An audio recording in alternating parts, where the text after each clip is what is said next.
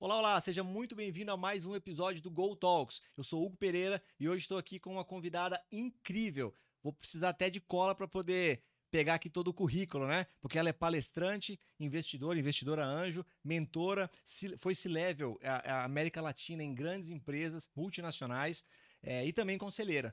Estou falando de ninguém mais, ninguém menos que a Iris Pereira. Muito bem-vinda, Iris. Ah, muito obrigada. É um prazer enorme estar aqui com você. Estou me sentindo no programa do Jô Soares, Olha aqui com a minha só, super xícara. Então, tenho certeza que vai ser um bate-papo incrível. Obrigada. Mas aí, por enquanto, acho que só colocaram água, né? Água, pois é. Eu estava esperando um espumante, uma cervejinha, mas tudo bem, tá valendo.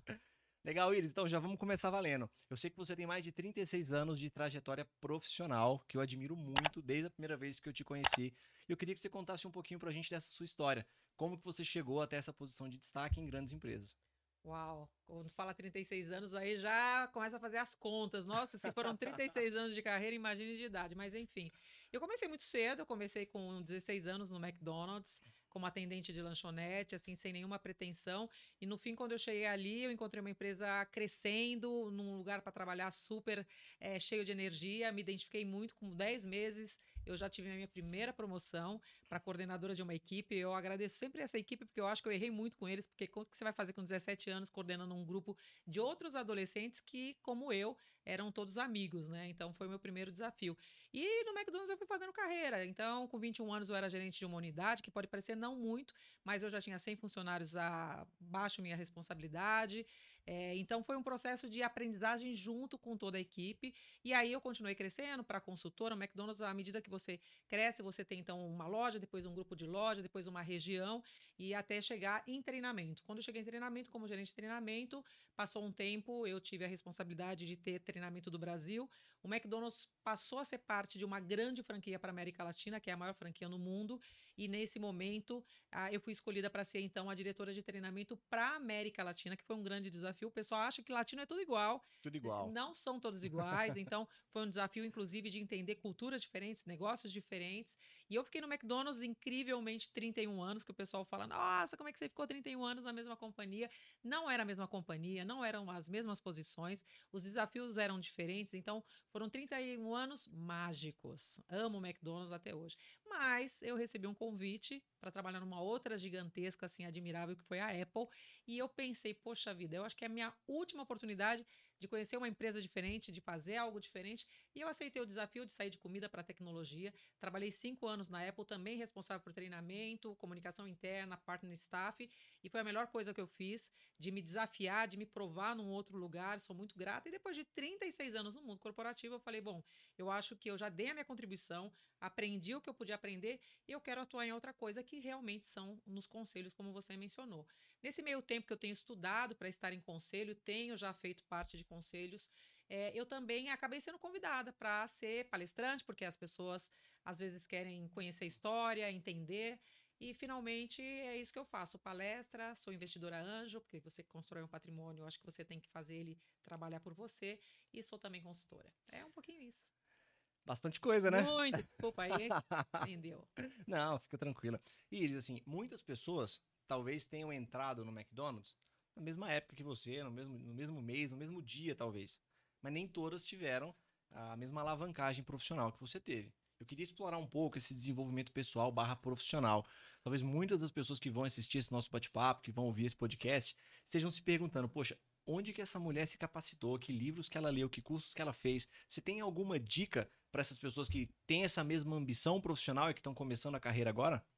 Poxa vida, eu acho que antes de falar de desenvolvimento, eu acho que por que que aconteceu comigo e não aconteceu com algumas pessoas? Primeiro porque eu me apaixonei pelo trabalho. Eu acho que amar o que você faz faz muita diferença. Porque quando você ama o que você faz, você faz bem feito. Uhum. E quando você faz bem feito, você vê resultados. Então eu diria que esse foi o primeiro. Agora, o McDonald's tem um processo de desenvolvimento muito interessante. Ele não contrata uma pessoa com experiência, pelo contrário, ele uhum. prefere até uma pessoa que não tem experiência, porque ali vai ser aquela pessoa vai ser no bom sentido moldada dentro dos padrões que eles estabelecem.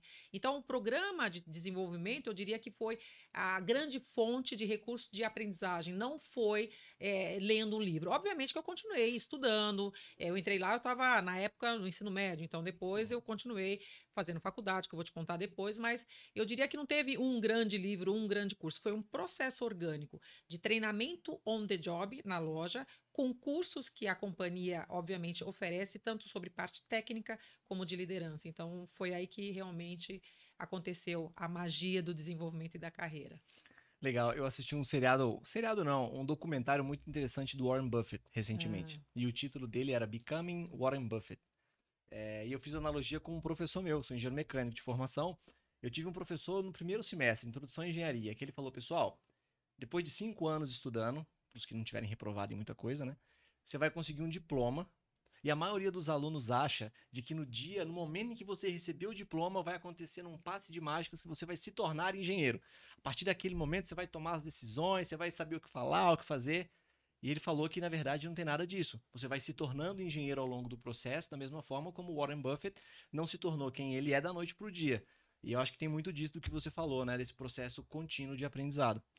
Da mesma forma que a gente tem um processo de aprendizado, às vezes a gente tem pessoas que fazem curso de forma serial, pessoas que leem 52 livros por ano e tá tudo certo, eu mesmo adoro, adoro ler. Mas essas pessoas, às vezes, têm dificuldade de trazer para o mundo real aquilo que elas aprenderam no conhecimento teórico. E eu queria que você falasse um pouco dessa proporção, desse equilíbrio entre ter atitude e ter o conhecimento. O que, que você acha que pesa mais? Ah, eu não tenho a menor dúvida que ter atitude pesa muito mais. Agora, também ter atitude sem conhecimento não adianta, né? Você vai ter atitude de fazer o que se você não sabe fazer? Mas eu diria que é muito mais fácil você ler livros do que ter uma atitude para fazer algo diferente e se destacar. Eu diria que se fosse para dizer uma proporção que não existe um estudo sobre isso, Sim. é 70-30, né? Porque 70 na atitude. É, não, com atitude. Eu sempre falo, gente, o pessoal pergunta às vezes: "Ah, como é que você chegou, né?" Eu nunca fui a melhor aluna da sala, eu nunca estudei em escolas de ponta, em universidades high level. É, é, na verdade, obviamente que eu me mantive aprendendo, mas o que fez a diferença de estar no lugar certo, na hora certa, fazendo a coisa certa, foi o que me fez é, crescer da maneira que eu cresci. Então, eu não tenho a menor dúvida, respondendo a tua pergunta, que a atitude ela é muito mais importante que conhecimento, mas também não adianta atitude sem você saber para onde você quer ir. Fazer as coisas na doida, né? É, exatamente. Legal, legal. Além da atitude e do conhecimento, dá para cravar alguma outra característica, algum outro diferencial que separa um profissional de sucesso de um profissional talvez mediano na carreira? Ah, tem muita coisa, né? Mas eu destacaria assim. Eu já falei da questão de você gostar do que você faz, porque quando você gosta do que você faz, você faz bem feito. Então, eu tinha uma mentalidade assim: poxa, eu fritei batata, eu limpei o chão. E não é porque era um trabalho que a gente considera às vezes medíocre no sentido da execução, que eu vou fazer de qualquer jeito. Se eu me proponho a fazer algo, eu vou fazer algo o melhor. Se eu for limpar o chão, eu vou. Aquele vai, vai ter o chão mais, mais limpo do mundo. Porque eu estou fazendo. Então tem muita essa questão do orgulho. Porque quando você faz uma coisa e você não faz bem feito, eu acho que você não está dando um sambário ou enganando alguém. Você está enganando a si mesmo. E principalmente acho que você está se violentando. Sabe quando você fala assim, poxa, eu olho para aquilo, nem eu tenho orgulho daquilo, como é que as outras pessoas vão, vão ter. Então, eu diria aqui, amor, fazer bem feito, fazer com excelência. Eu acho que é a questão da persistência. Porque tem muita gente que tem a famosa né, iniciativa e não tem a acabativa, né? Não gosto muito do termo, mas existe. Então, você tem a atitude, não, vamos lá, vamos com tudo, vamos fazer. Só que daí você vai desistindo, não tem a disciplina necessária para fazer aquilo, falar, poxa vida, isso eu vou terminar e vou terminar com excelência. Então, a persistência é uma outra característica crítica, junto com disciplina, né? E aí, gente, não tem almoço grátis, né? Existem uhum. algumas coisas que nem sempre você vai amar fazer, mas que você tem que passar por aquele processo para que aquilo aconteça, né? Então, quando eu falo de amor ao trabalho, o pessoal, ah, mas você sempre amou tudo? Eu falei, não, eu nem sempre amei tudo, mas no geral, eu sabia exatamente o que eu estava fazendo, como eu queria que aquilo fosse feito e onde eu queria chegar. Então, mesmo quando tinha os lados ruins ah, daquele trabalho, ou os resultados que não eram da maneira que eu gostaria, é, eu sabia que fazia parte do processo da jornada. Vou fazer uma pergunta fora do script. Você falou que fritou batata. Como é que ah. faz para ter aquela batatinha crocante lá do McDonald's? Ah, tem processo, hein? Tem processo que vai desde o plantio da batata. Tem lugares específicos que elas são plantadas porque tem que ter um teor de sódio, de sólido. Caramba de, desculpa, de sólido maior do que em outros lugares, então não é todo lugar que dá, até, obviamente, o processo de, de seleção, de corte, de pré-cozimento, de cozimento na temperatura, no tempo e no procedimento que tem que ser feito. Então, é, não é é bem, bem estudado o processo. E eu sou de uma época bem rápido também fora do script, Tranquilo. que na verdade a gente recebia o saco de batata na loja e tinha 30 quilos e você tinha que descascar a batata numa máquina, depois passar num fatiador, lavar essa, essa batata, pré-cozer. E se você não fizesse um desses procedimentos bem certinhos, você tinha que jogar fora porque não saía boa. Por exemplo, lavagem. Você tinha que lavar um nível que você colocava a mão, era um procedimento assim na água, e tinha que ver bem transparente a sua mão, era um procedimento, porque se você não lavasse bem e ficasse amido, ela saía preta. Hum. Então, enfim, né? Hoje vem congelada na loja, o pessoal frita e é uma maravilha. Que coisa boa, hein? Você uhum. falou bastante de processo, acho que é a deixa pra gente entrar em universidade corporativa. Claro. Até porque no McDonald's a gente tem a tão famosa Universidade do Hambúrguer. Exatamente. Pelo menos até onde eu pesquisei, foi uma das primeiras universidades Isso. corporativas do mundo. Eu queria que você falasse um pouco de como surgiu essa instituição e quais que são os principais verticais de ensino que eles ensinam ali no McDonald's. Claro. Tenho muito orgulho para falar sobre a universidade, justamente como você falou. Ela foi uma das pioneiras, ela foi a segunda depois da GE, e nasce justamente numa necessidade de formação de mão de obra, não só técnica, mas também do ponto de vista de gestão, que eram conhecimentos que não estavam na, numa universidade convencional. Uhum. Então, eu, eu sei um pouco da história, tem mais de 60 anos a primeira universidade nos Estados Unidos, do McDonald's, e a gente teve o prazer de ser uma das unidades aqui no Brasil para toda a América Latina, porque eu não sei o número hoje, mas na minha época eram somente sete. O McDonald's está em 120 países, nós existiam somente sete universidades e uma estava aqui no Brasil, né? Ela tem mais de 20 anos.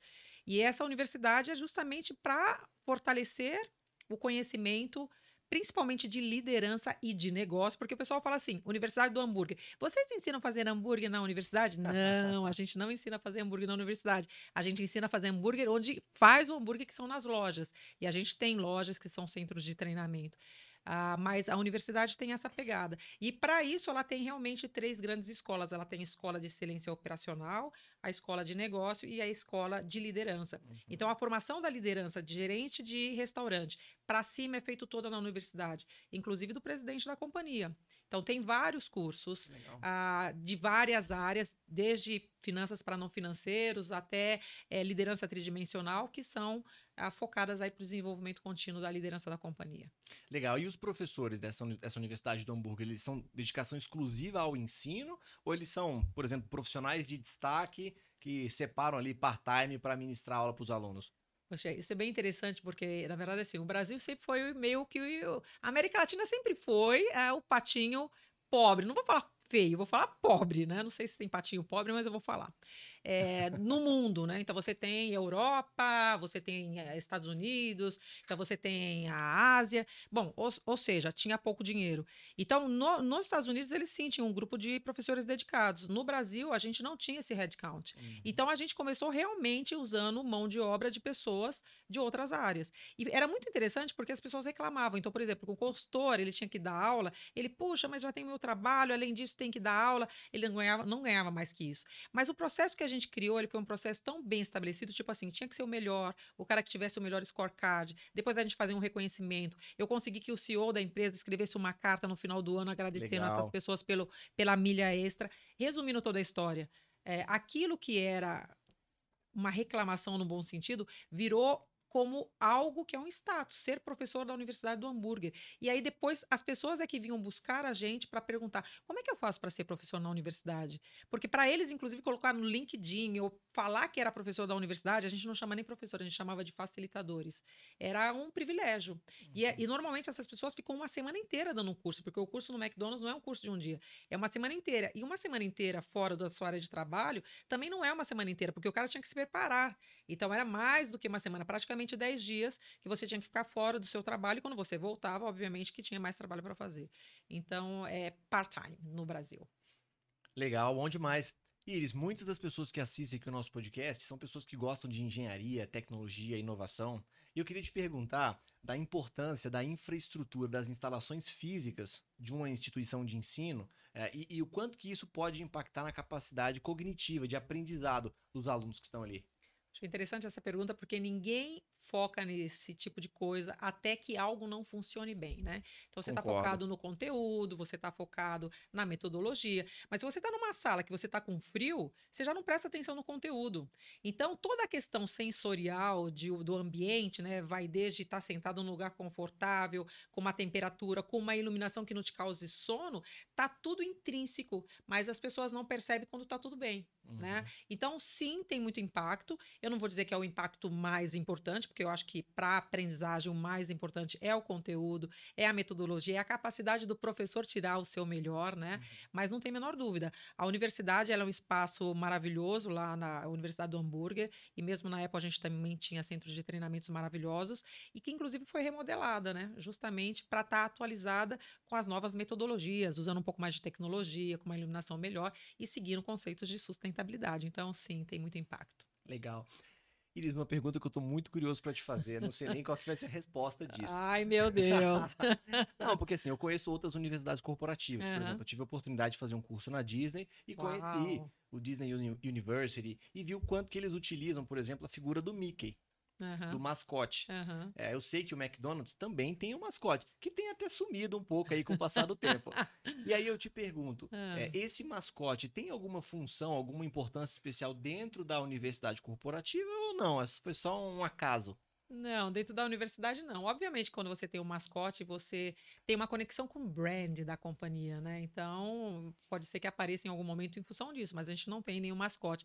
Fico feliz de você ter feito um curso na Disney. A Disney é uma referência do que diz respeito à questão de atendimento, de encantar o cliente. A gente tem profissionais dentro da empresa que já fizeram, porque apesar da gente ter uma universidade, eu acho que às vezes a gente também recorre a coisas externas, uma vez que a gente entende que a gente pode aprender com outras empresas ou com outros segmentos de negócio, mas não, a gente não tem um mascote.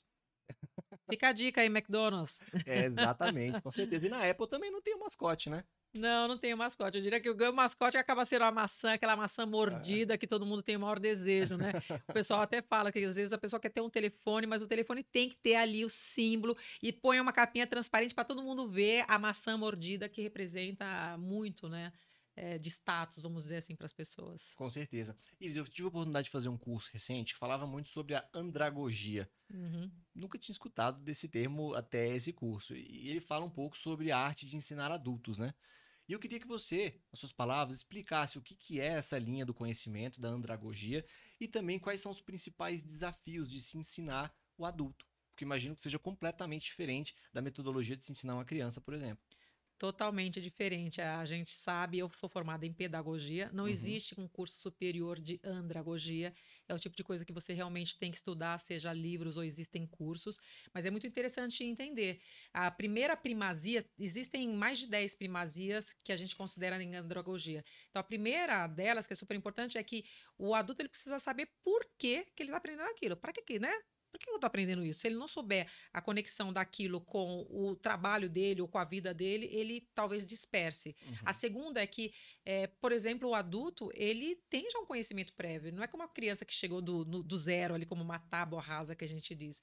E ele quer poder externalizar esse conhecimento. Por isso que eu falei para você que no McDonald's a gente usava a palavra facilitador e não professor. Uhum. Porque facilitador é, você já tem um conhecimento, eu vou facilitar que você traga esse conhecimento para todo mundo e compartilhar. Então, ele se sente valorizado, né, é, a respeito disso. Eu acho que uma outra primazia é o efeito prático. É, um, um adulto não aguenta ficar um monte de tempo sentado recebendo um monte de teoria. Você tem que colocar vários elementos de realidade. Por exemplo, no McDonald's, a gente tinha um curso que tinha um simulador de negócio, que à medida que o grupo tomavam decisões, ele conseguia ver aquele impacto nas vendas, na lucratividade, na equipe pessoas, porque ele quer ver como é que aquilo aplicado gera um resultado diferente. Então, eu poderia ficar aqui dando uma aula de andragogia, mas o ponto é, o adulto aprende de maneira diferente e você precisa entender essa maneira diferente para poder trazer tanto um conteúdo como uma metodologia que leve ele muito mais conectado para o mundo real.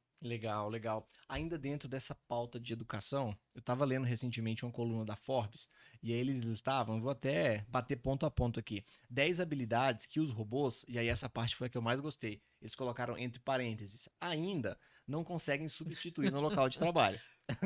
Olha, Importante ainda, destacar ainda, ainda né? Uau. É, vamos lá. Pensamento crítico, como o primeiro ponto, depois julgamento e tomada de decisões complexas, é, inteligência emocional e empatia, criatividade, colaboração e trabalho em equipe, habilidades de comunicação interpessoal, adaptação e flexibilidade, inteligência cultural e diversidade, consciência ética e também toda a parte de habilidades de liderança. É, e a minha pergunta é: essas habilidades aqui são todas muito mais no campo do soft do que do hard, né? Total. É, uhum. Dá para se ensinar essas habilidades numa universidade, seja ela formal ou corporativa, ou na sua visão essas características elas são distribuídas no nascimento. As pessoas já nascem com elas, você consegue desenvolver um pouquinho, mas talvez não criá-las numa pessoa que eventualmente não tem uma delas. O que, que você acha? Eu acho as duas coisas, viu? Eu acho que seres humanos nascem com dons específicos, né? Por exemplo, o dom da comunicação que você tem é uma coisa que totalmente nasceu com você, mas que você pôde aprimorar à medida que você lê, à medida que você interage com outras pessoas. Agora, existem coisas que eu diria que é muito difícil a pessoa aprender se ela não tiver, inclusive, a abertura e se ela só ficar na leitura, se você não praticar. Eu acho que é uma jornada. Eu gosto muito da dentro de biologia, de tudo que eu estudei, que eu não lembro muita coisa em escola Uhum. pública, mas eu lembro muito da questão do genótipo e do fenótipo, né? Verdade. Que é o que vem com a gente e aquilo que o ambiente externo te proporciona, né? Então eu diria que é a mesma coisa. Sim, você pode ampliar ou você pode melhorar coisas que você já tenha, desde que isso também esteja na prática, não só na teoria. Eu acho que a teoria é uma parte, né, que vai te ajudar, mas é, ela não vai te internalizar algo se você não praticar. Legal. Tô falando com uma pessoa que é especialista em treinamento, em desenvolvimento, em capacitação e que atuou a nível Latam. Uhum. Não podia deixar de te fazer essa pergunta, porque as pessoas, o brasileiro tem uma certa arrogânciazinha, né? Falando que é um povo muito criativo, que se destaca em, em cima dos americanos, dos europeus que são muito quadradões. E eu queria te perguntar, assim, talvez Ai. dentro de um contexto América Latina, ou até se você quiser opinar dentro de um contexto mundo, dá pra cravar que de fato o brasileiro tem esse diferencialzinho de criatividade e talvez, por outro lado, um gargalo na analiticidade? ou é só um mito, um tabu isso? Ai, gente, pior não é isso. Pior que estando na América Latina, eu tinha que tomar muito cuidado para falar sobre o Brasil, porque o Brasil era a minha referência, a fonte de conhecimento que eu tinha até. Então, quando eu cheguei na América Latina, o meu conhecimento era de Brasil. E eu tive que ser muito humilde para poder é, abordar, porque o pessoal, ah, é porque o Brasil tudo, e eu vou falar errado, mas esse errado em espanhol tá correto, ok? tudo no Brasil é mais grande, tudo no Brasil é melhor, então existe até um pouco desse ciúmes, porque exatamente, muita coisa o brasileiro, ah, não, mas não dá para implementar isso porque o Brasil é muito grande. O Brasil é quase realmente um continente, né? Então, sim, tem essa pegada do que o brasileiro acha que ele tem que fazer coisas diferentes, é porque o Brasil é diferente, ou principalmente a arrogância do tamanho, né? E nem sempre tamanho é documento, né? Vamos aproveitar para reforçar esse ditado. Eu acho sim que o brasileiro é muito criativo. Eu acho que também a criatividade para o bem e às vezes para o mal, né? De ficar querendo ficar reinventando a roda. Uhum. Eu acho que eu contei para você que, né? Eu, tava com uma pessoa da Apple na, na, na, na época e ele foi no McDonald's e tava ele, um colombiano e um brasileiro e eles um pediu, ah, eu quero o número um, o colombiano, ah, eu quero o número dois. Aí quando chegou no brasileiro ele falou assim, ah, eu quero o número três, mas é, sem maionese e o, e o pão sem gergelim. E aí o cara falou assim, ó, esse é um brasileiro. Quer dizer, aquela pessoa que fica inventando muito, eu quero assim, assim, assim. Então vamos ser simples, porque às vezes a eficiência está na simplicidade. E não estou falando na simplicidade de fazer menos, na simplicidade de ser objetivo, de ter foco. Então Uhum. eu diria que sim, o brasileiro é muito criativo, mas às vezes para o bem e para o mal. E é, a capacidade analítica talvez tenha muito a ver, né? É, é o oposto, né? As Uhum. pessoas muito criativas normalmente não têm paciência de análise, então você ganha de um lado e perde do outro. Legal. Muito já se falou, Iris, dentro de um contexto de pandemia, da necessidade de que a gente passasse a estudar em casa. É, e a gente escuta muitas informações que às vezes não tem tanto embasamento científico, tanto embasamento teórico. E eu queria te perguntar se de fato existem dados concretos que medem a capacidade de aprendizado numa eh, educação física presencial em comparação com o mesmo ensino à distância, online. Faz muita diferença mesmo? Eu acho que faz muita diferença porque o ser humano também, ao longo da sua vida, acostumou ao presencial. Uma vez que você tem uma situação que te obriga ao online, você vai criar, né, o, o corpo e o ser humano, ele vai criando mecanismos para, poxa, como é que eu me torno eficiente fazendo assim?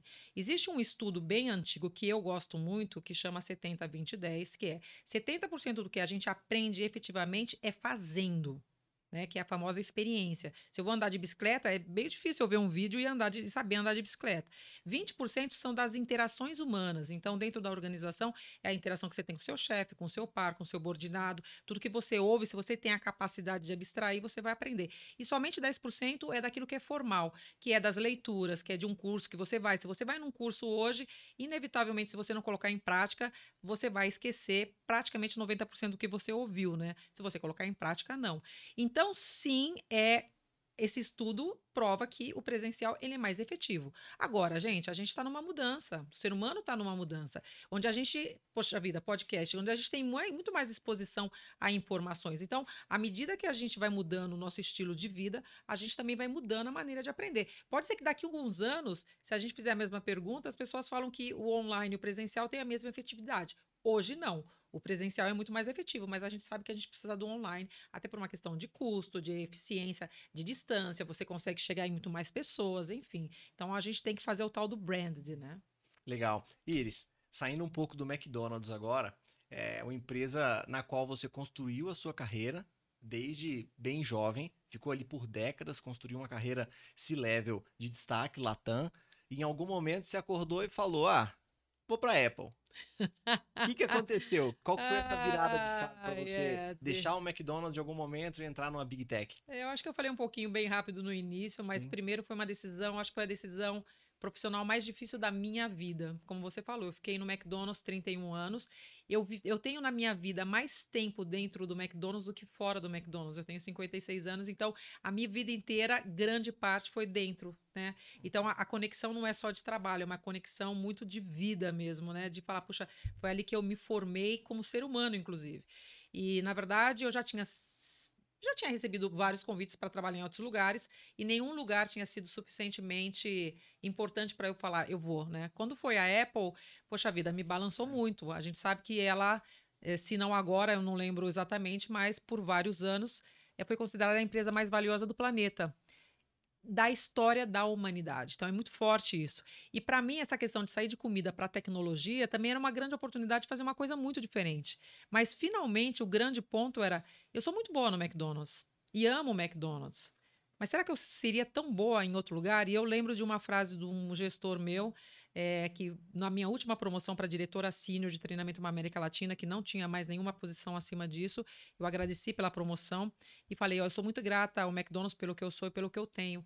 Ele falou: você teria feito em qualquer lugar, porque é você é a tua maneira de ser. E isso me deu muito, muita coragem para tomar essa decisão. Falei com a minha família, e aí eu lembro quando eu fui falar com esse mesmo gestor que eu estava saindo no McDonald's, que ele não acreditou, como é assim? Você está pedindo a conta da empresa, 31 anos, você está indo para onde? Foi a primeira pergunta dele. Você está indo para onde? Porque eu tenho certeza que se, fosse, se eu falasse um lugar que ele não aprovasse, ele ia falar: Meu, você não vai, eu não vou deixar você ir.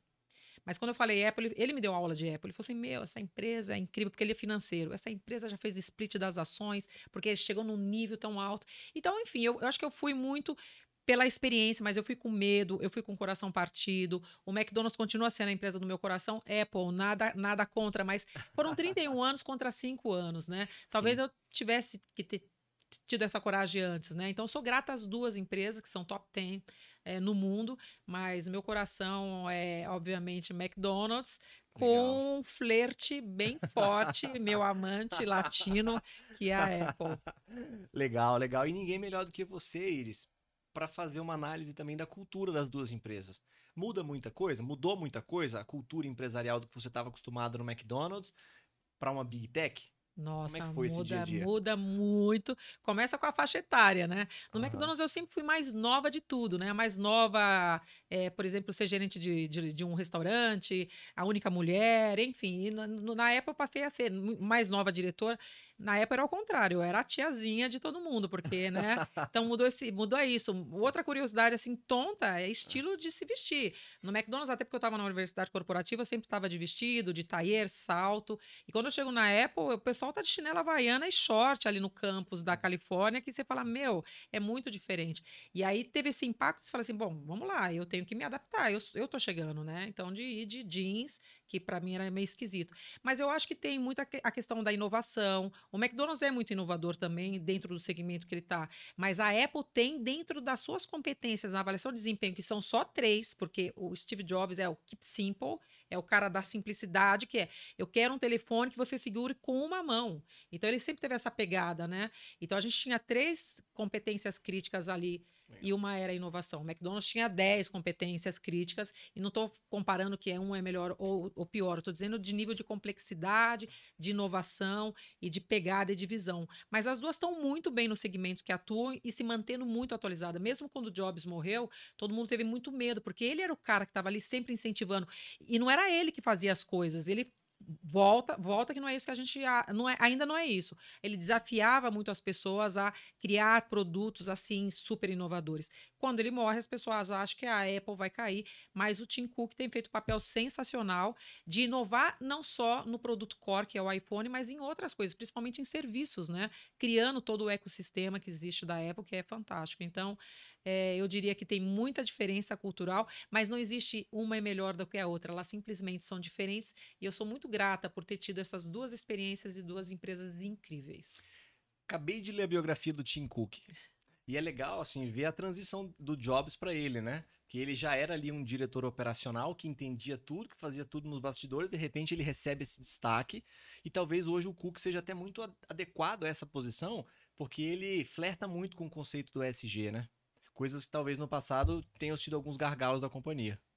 Não, muito interessante que você está trazendo. Faz pouco tempo eu li também uma matéria sobre o Tim Cook. Não, acho que todo mundo viu o que está acontecendo com as big techs, as questões das demissões e tudo mais. E é, o pessoal questionando muito as lideranças, né? Infelizmente. Uhum. E, é, e, é, muito ruim, porque quer dizer, as pessoas fizeram essas big techs ser big techs, e agora, como está passando por um momento um pouquinho diferente, as pessoas às vezes criticam os estilos de liderança. Mas foi legal porque eu fiquei muito orgulhosa de falar assim: quem sabe eles tenham muito que aprender com o Tim Cook, no sentido de ter uma liderança mais. Como é que eu vou dizer? Serena e constante. Ele é um cara assim que você olha para ele falando, Concordo. ele é sereno e ele é constante. é aquele é. cara que acorda três horas da manhã e, e vive uhum. para o trabalho, trabalha muito. Não estou dizendo que está certo trabalhar muito, mas eu estou dizendo que ele é um cara muito dedicado, que ele ama o que ele faz e ele sabe que ele conhece, consegue resultado através das pessoas. E ele tem a coragem, inclusive, de assumir coisas. Por exemplo, você está falando de SD, a gente está falando de diversidade, a gente sabe que ele é homossexual e ele então a, como é que eu vou dizer? Ele apoia a causa, é, nesse sentido. Ele é muito conservador com a vida dele, mas ele apoia a causa. Então é tipo assim, poxa, essa é a referência de liderança que as big techs precisam ter no sentido de SD, mas no sentido também de ser sereno e constante e contínuo, né? Longe de querer avaliar o, o Elon Musk, que é tudo, né? Vamos lá, vamos fazendo. Todos eles são também maravilhosos, mas olha o que é, o Elon é conseguiu, né? Mas é diferente a liderança aí, então é, ele tem feito um trabalho incrível, muito orgulho. Eu tenho ações da companhia, quero que a companhia continue indo muito bem. Legal, maravilha, maravilha. Iris, queria que você falasse um pouco do dia a dia na companhia da Apple. E em que sentido? Tem alguns colegas que idealizam o que deve ser trabalhar numa Big Tech. Você acabou de falar, né, de, de chegar no campus na Califórnia, o pessoal está trabalhando de bermuda, de chinelo, e às vezes talvez as pessoas confundam essa liberdade, talvez com uma, uma não cobrança de metas, de resultados. Como que é? Assim, é muito diferente estar numa Big Tech dessa, talvez numa empresa que tem um tobogã, que tem um escorregador na, na, na entrada do escritório. Tem meta, tem cobrança, ah. tem esse ah. dia a dia corporativo? Olha que louco isso. Acho que tem muita coisa nessa tua pergunta. A primeira questão é que depende onde você trabalha na Apple. Uhum. Tem um pessoal que é de desenvolvimento que está numa sala fechada, que para você ter uma ideia, o lixo eles têm que abrir a porta e pôr para fora. Ninguém pode entrar para pegar o lixo. Caramba. tão secreto que é muito secreto. Tem gente que trabalha na área de vendas, nas lojas da Apple, ah, lá nos Estados Unidos, aquelas lojas enormes e maravilhosas, onde Cada um tem que ter o seu estilo para atender o cliente e o único grande objetivo não é a quantidade de iPhone que você vai vender, é a experiência que você está gerando para o cliente. Porque eles têm a plena certeza que essa experiência vai fazer o produto ser um produto mais apaixonante do mundo, como é. Não tem meta, eu também achei incrível. Eu falei, como assim não tem meta de vendas? Enfim. E tem uma outra galera, olha que louco. Eu trabalhava aqui no escritório da Apple, aqui uh, no Itaim, e depois fui trabalhar também no México, no escritório. Mas como eu era de treinamento, eu tinha que visitar os lugares onde vendia os produtos uhum. da Apple, que não necessariamente eram lojas da Apple, porque na América Latina a gente deve ter quatro ou cinco aquelas lojas enormes. Uhum. São todos canais. E o canal pode ser da Casas Bahia até Fast Shop, ou a Claro, ou a Vivo. E aí, essas pessoas que trabalham nesse shopping, eles quase nem, nem têm contato com o próprio escritório da Apple. Uhum. Eles estão o tempo todo no shopping, chama Ace Leaders, que é né, esse pessoal que. Ace de Apple Customer Experience, que eles têm que gerar essa experiência no ponto de vendas que vende o produto da Apple, mas não é Apple. Uhum. Então, eles às vezes estavam mais em contato com esses canais do que com a própria Apple, mas eles sendo Apple. Então, essa experiência ela é diferenciada dependendo de onde você trabalha. Não Legal. sei se, se, eu respondi, mas é Não, respondeu mais ou menos bem, isso. Respondeu uhum. super bem para a gente fechar um pouco esse assunto de universidade corporativa. Uhum. Talvez para quem está assistindo, ouvindo a gente, não tem uma universidade corporativa na sua empresa e quer implementar. Uhum. Dá para destacar aí alguns primeiros passos para tirar essa ideia do papel? Eu acho que o primeiro passo é sempre você saber por que, que você quer ter uma universidade corporativa, né? O uhum. grande motivo é aquilo que você precisa de competências técnicas e comportamentais não existe no mercado. Porque se existe no mercado, não faz sentido você ter, porque é um investimento.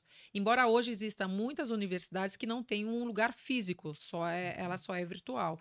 Então, se você sabe. É, o que, que você quer com essa universidade? Obviamente que você precisa entender a estratégia da companhia, entender o que, que as pessoas precisam aprender para alcançar essa estratégia, quais competências críticas para você montar o currículo. É, é, crítico você ter um currículo. O que, que eu vou ensinar na minha universidade? Uhum. E aí é crítico saber qual vai ser a metodologia que você vai usar. É, vai ser presencial, vai ser online, vai ter estudo de caso, vão, vão ser feitos por pessoas internas. Tem universidades corporativas que todo o corpo docente, eles são terceirizados, porque são competências que não existem dentro da companhia. Se existir, eu super recomendo que você use o conhecimento que existe na companhia. Uma coisa muito inovadora que a gente fez no Brasil, e eu tenho muito orgulho porque foi uma iniciativa da minha equipe, foi a gente criou cursos com áreas então, por exemplo, como eu falei para você, finanças para não financeiros. Eu fui lá no CFO da América Latina e falei: "Meu, a gente precisa fazer um curso sobre isso porque eu fiz um diagnóstico que a gente precisa ter". E eu não eu posso buscar numa escola de negócio. Mas eu acho que tem tanto conhecimento aqui e a gente montou com o conhecimento que existe dentro do McDonald's. E os professores eram da área de finanças. Mais uma vez, teve reclamação no começo. Puta, vai dar-me trabalho, meu pessoal vai ter que ir lá dar aula. Depois, todas as áreas vinham. O que, que eu faço para ter uma, um curso na universidade também da minha área? O pessoal de marketing, o pessoal de recursos humanos. Então, enfim, eu acho que tem, tem muitos capítulos para você definir uma universidade, mas primeiro tem que partir da estratégia da companhia, o que, que quais são as competências críticas para ensinar. Legal, Iris. Você virou a página do McDonald's, você virou a página da Apple e agora você está muito focada em atuar em conselhos de grandes empresas. E entrando nesse mundo né, de, de, de do corporativo, da governança, é, ainda tem muita dúvida sobre o que é o conselho e qual que é o papel do conselheiro. Eu queria que você desmistificasse um pouco esses dois conceitos. Olha, Nessa área eu também estou aprendendo. Estou é, há pouco tempo, eu tenho feito curso, fiz um curso no IBGC há pouco tempo, até um curso de equidade racial, onde só tinham negros, foi bem interessante, foi o primeiro. É, tive a oportunidade de fazer Celinte. Inclusive, ontem eu estava no grupo de estudo, porque você faz o curso e você depois tem que fazer a formação. Eu já atuo em conselhos pro bono, na Associação Brasileira de Recursos Humanos, a BRH, beijo para a BRH do pessoal, também na Pactuar, mas eu estou aprendendo. O que eu entendo muito é que, é, na verdade, a responsabilidade desse conselho, da governança disso, é justamente eu não, eu não, a gente pode falar de empresas aqui é, que não aconteça o que aconteceu com a americana. Né? Não sei se eu posso falar, pelo amor de Deus, se não puder, vocês cortam depois. Então, ter governança é exatamente isso, Sim. onde você tem a certeza que os acionistas e que a, a, equipe que faz a gestão da empresa, e todos eles estão alinhados com o interesse maior da empresa, para a perpetuidade da empresa. Tem empresas que têm 200 anos e a empresa já passou por várias gestões e várias pessoas, porque aquela instituição ela tem que ter essa longevidade. As pessoas passam, mas a empresa fica. Então, governança é sobre isso, é sobre você ter regras éticas e definições de como aquilo vai funcionar de uma maneira que ela tenha essa prosperidade. Legal. Por mais que hoje, do conselho da BRH que você comentou, você participe num formato pro bono, queria te perguntar se, na maioria dos conselhos, esse conselheiro ele tem obrigações formais com o conselho e se também na maioria das vezes esse conselheiro ele chega a ser remunerado por essas instituições. Ah, não, sim, com certeza. E o sonho de todo conselheiro é ter uma empresa que você ser remunerado. Mas eu acho que você também ter essa responsabilidade social de ter esse trabalho pro bono é essa combinação de fazer essas duas coisas. O conselheiro de administração, ele tem muita responsabilidade. Eu acho que é tanto que nesses casos que eu citei anteriormente, essas pessoas estão sendo questionadas e elas podem inclusive perder bens, né, se ela realmente ficar comprovado que ela não fez o papel dela como ela deveria. Porque ela está onerando, o papel dela é manter esse equilíbrio Sim para que você, como acionista, por exemplo, faça um investimento e saiba, eu estou colocando meu dinheiro ali, mas eu tenho certeza que o meu dinheiro vai estar tá resguardado porque tem pessoas responsáveis fazendo a gestão disso, tanto na empresa como no conselho. Uma vez que alguma coisa sai errado, o que, que essas pessoas estavam fazendo? Então, elas sim têm responsabilidade, às vezes fiscal ou às vezes até de dinheiro. Isso para o conselho de administração. No meu caso, eu tenho muita intenção em participar de conselhos consultivos, que você não tem essa responsabilidade do ponto de vista legal, mas você tem a responsabilidade das decisões que você recomenda. E eu acho que eu quero fazer isso porque eu quero mais trabalhar em SD, eu quero trabalhar em, em coisas que não são é, dentro do conselho de administração. Então, tem sim essa responsabilidade e sim tem remunerados. Inclusive, né, se tiver alguém procurando uma conselheira. Por favor, gente! Sou excelente na área de gestão de pessoas, ISD, diversidade e inclusão e negócio. Eu sei que todo conselho precisa alavancar o negócio. Boa, tem que vender o jabá, né? Com Opa. certeza. o jabá e tudo que vem junto com o jabá. Iris, assim, você falou do, do ESG, né? Do ISG. E eu vejo que as empresas muitas vezes elas se preocupam com o social e também com o ecológico, com o meio ambiente. Mas a governança, talvez até pelo fato de que o brasileiro é pouco analítico, deixa um pouquinho de lado, a gente tenta esquecer esse G. E eu te pergunto, na sua visão, esse desenvolvimento da governança nas empresas passa obrigatoriamente pela constituição de um conselho ou não? Não, não passa obrigatoriamente, mas, por exemplo, se você é uma empresa que quer estar na bolsa para captar recursos, obrigatoriamente. Você não existe uma empresa aberta que não tenha um conselho. Mas você pode ter uma empresa familiar que você estabeleça um conselho para ter opiniões externas e poder crescer e crescer da maneira correta. Tem muita empresa familiar fazendo isso. Então, o SD, você fez uma afirmação que eu não sei se eu concordo 100%, porque tudo nasceu com a governança. Você não pode uhum. ter os outros dois pilares se você não tiver a governança, né? Então, que bom que o SD vem com esse nome agora, mas já existe há muito tempo, tanto a uhum. questão da governança, como a questão do meio ambiente, como a questão também social, mas eu acho que tem crescido muito agora com, como pilares juntos. Mas eu não tenho dúvida, inclusive quando aconteceu de novo todo aquele episódio com algumas empresas, foi questionado, ah, o pessoal agora fica no social e no meio ambiente, esqueceram do, do governança. Não dá para, não é um ou outro, é junto. Então, se você acaba com a governança de uma empresa, você não vai ter nem social e nem meio ambiente, porque sem, sem governança você não tem nada, né? Sem essa organização institucional. Né? Exatamente, né? exatamente. Legal. Dentro da, da veia do social, eu sei que você defende muito também o princípio, né, o conceito da diversidade nas empresas. Eu sei que você está envolvido no dia a dia de grandes corporações. É, você acha que a gente já conseguiu avançar bastante nesse tema da diversidade? Ou ainda é um tema que tem uma longa trajetória para se percorrer? É, na verdade, assim, eu, eu comecei a me envolver pelo fato legítimo, né? Eu sou mulher, eu sou negra, agora eu tenho mais de 50 anos, então tudo isso tem a ver com diversidade, né? Uhum. É, e eu vou ser bem honesto com você, eu até me arrependo de não ter sido muito mais atuante quando eu estava dentro das outras duas empresas que eu trabalhei. Eu sim tinha uma pegada, mas eu fiquei muito surpreendida quando uma vez eu dei uma reportagem para a Época Negócios e eu descobri que eu era 0,4% de mulheres negras em posição de liderança. Eu falei, what? Como é que pode, né? O país tem 54% da população negra, é, mais de 20% são mulheres, como é que eu sou 0,4%? E aí foi quando eu falei, poxa, eu acho que eu preciso fazer alguma coisa. Se eu cheguei lá, por mais que tenha sido por mérito meu, é, a gente sabe que as pessoas não saem do mesmo lugar, né? Não saímos do mesmo lugar. Uhum. Então foi aí que eu comecei a realmente militar um, um pouco mais uh, e, e, trabalhar com toda essa questão muito mais de diversidade. Tá melhor? Depois que aconteceu aquele episódio com Freud, melhorou muito. Infelizmente, de uma coisa ruim, acabou se né, disparando essa pressão. Grandes empresas colocaram dinheiro, inclusive, para ajudar. A própria Apple, por exemplo, colocou muita grana para ajudar desenvolvedores uhum. negros, porque para você ser um desenvolvedor, você precisa ter, além de cabeça, dinheiro. E os negros, com certeza, não tinham cabeça, mas não tinham tanto dinheiro. Então, ela colocou recursos para ter mais desenvolvedores negros. Então, a resposta bem objetiva é: a gente tem avançado, mas está muito longe. Inclusive, tem um estudo que diz que se a gente demorar a mesma velocidade de melhoria, de ter mais negros no poder ou na liderança de organizações que a gente veio nos últimos anos, a gente vai levar mais de 100 anos para ter Caramba. equidade do ponto de vista 50%. Imagina que 50 4% da população é negra, então deveria ser 50-50 pelo menos. Mas nessa velocidade a gente demora mais 100 anos. Então é uma coisa que a gente precisa acelerar e por isso que eu tenho, inclusive, o meu trabalho com o Pactuar. O pessoal do Pactuar é super forte, que é para acelerar carreiras de negros da média gerência para a alta liderança. Parabéns, excelente Obrigada. trabalho, muito bom, muito bom. Obrigada. E estamos chegando no final do nosso bate-papo. Passa muito rápido. Eu te falei que ia passar Verdade, rápido. nem acabei aqui é meu, meu espumante. Ou seja, nem chegou o espumante. É, né? nem não deu tempo nem de chegar o espumante.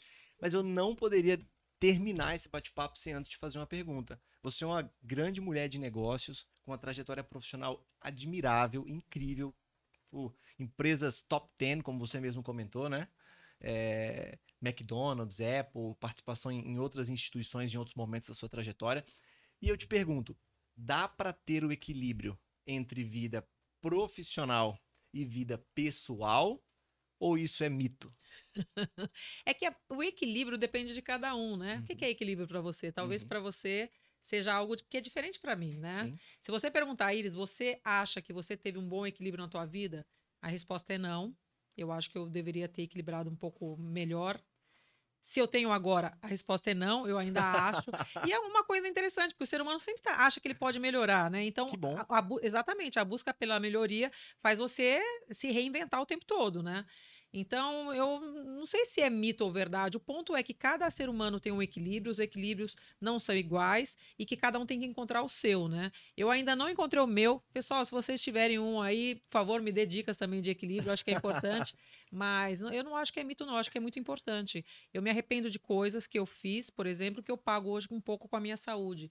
Então, eu tenho um problema na coluna que eu sei que eu abusei em algum momento, ou não fiz atividade física porque não tinha tempo. Enfim, são escolhas que cada um faz e que se eu pudesse voltar no tempo, eu daria um conselho diferente para aquela Iris com 20 e poucos anos, né? Porque quando você é jovem também você acha que pode tudo, pode carregar peso, pode não fazer ginástica que está tudo bem. Não, não pode. Então, é, eu diria para você para todo mundo que está ouvindo, busque cada um seu equilíbrio. Eu estou ainda buscando o meu, apesar da minha idade. Eu sei que eu vou achar em algum lugar, gente. Fiquem tranquilos. Legal. Iris, muitíssimo obrigado por ter aceitado o convite de estar aqui com a gente. Parabéns mais uma vez por toda a sua trajetória e que você tenha muitos e muitos mais anos de muito sucesso, de muita alegria, de muita paz para você e para sua família. Ah, obrigado, nossa, viu? Super obrigada pela oportunidade. Amei bater papo contigo, te conhecer melhor e espero que o pessoal possa aproveitar desse bate-papo aí sobre a nossa jornada. Com certeza. Muito obrigado. E muito obrigado também a todos vocês que participaram de mais esse episódio do Go Talks. Se vocês ainda não se inscreveram nos nossos canais, faça isso agora para poder receber os links dos próximos episódios que serão tão, tão incríveis quanto foi esse com a Iris Pereira. Muito obrigado. Valeu. Tchau, tchau. Tchau, tchau.